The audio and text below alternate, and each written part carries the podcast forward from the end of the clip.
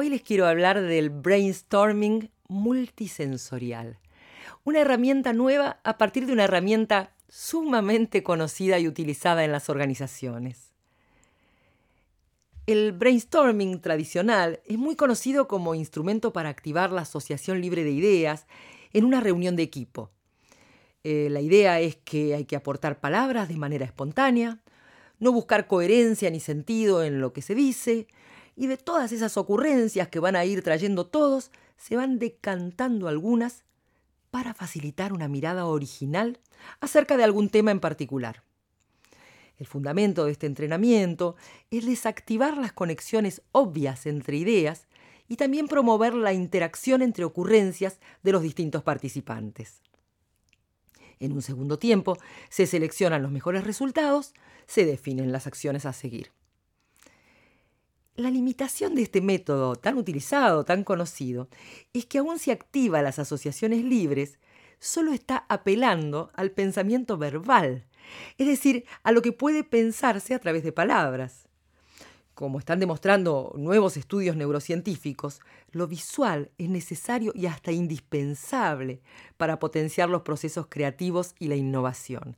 Y sobre todo lo visual entramado con lo verbal. También las experiencias grupales compartidas son importantes, ya que más allá de mejorar los vínculos, activan la conectividad entre las ideas de unos y las de otros y los inspiran haciéndolos más creativos. Por eso, en ciertas propuestas de capacitación, se traslada al equipo de trabajo a un nuevo escenario, con otros estímulos, en un clima informal, como modo de activar todos los sentidos en una vivencia integradora. Pero este recurso dispondría, también necesitaría disponer de tiempos, de recursos concretos, de disponibilidad, de espacios más amplios, de tiempos más prolongados, que no siempre son posibles en la dinámica cotidiana del trabajo. Entonces, ¿cómo podemos hacer para incorporar una experiencia más rica, más diversa, disponiendo de los mismos breves tiempos que utilizamos en el brainstorming clásico. En busca de un método de asociación de ideas que integrara lo verbal con lo visual, con mi equipo comenzamos a trabajar en un entrenamiento condensado, en un video de cinco minutos, en el que hacemos aparecer en forma aleatoria palabras e imágenes simples que puedan activar a la vez el pensamiento lógico ligado al lenguaje con el pensamiento intuitivo ligado a la imagen.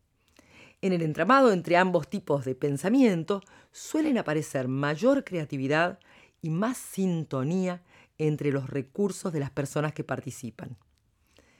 En esta etapa experimental nos fuimos encontrando con algunas investigaciones neurocientíficas acerca de la música como fuente de inspiración de la inteligencia creativa y colaborativa. También de su función para bajar los niveles de crispación y de estrés, lo que es una condición siempre necesaria para que se activen el pensamiento intuitivo y las nuevas conexiones. Algunos investigadores incluso sostienen que hay cierta música en particular que baja los niveles de estrés y facilita la creatividad. Dicen que especialmente la música de Mozart.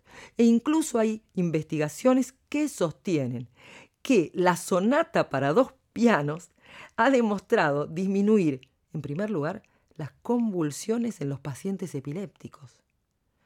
Al aplicar esta misma técnica a personas sanas, descubrieron, sostienen, dicen, que también este tipo de música va a bajar los niveles de crispación en el cerebro, por lo tanto va a disminuir el estrés y activar más variadas, más creativas conexiones neuronales.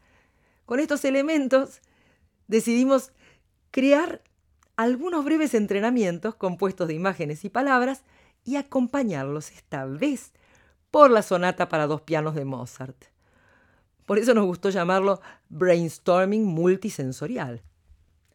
Este video de 5 minutos de duración puede utilizarse al comenzar una reunión de trabajo en equipo, para facilitar la conectividad, la asociatividad, en busca de nuevas y mejores ideas. Todo esto, como explica la neurociencia, apoyado en conexiones neuronales inesperadas, azarosas y disruptivas. Solo hará falta tener a mano un lápiz, un anotador, para ir tomando nota de las ideas que se nos van ocurriendo.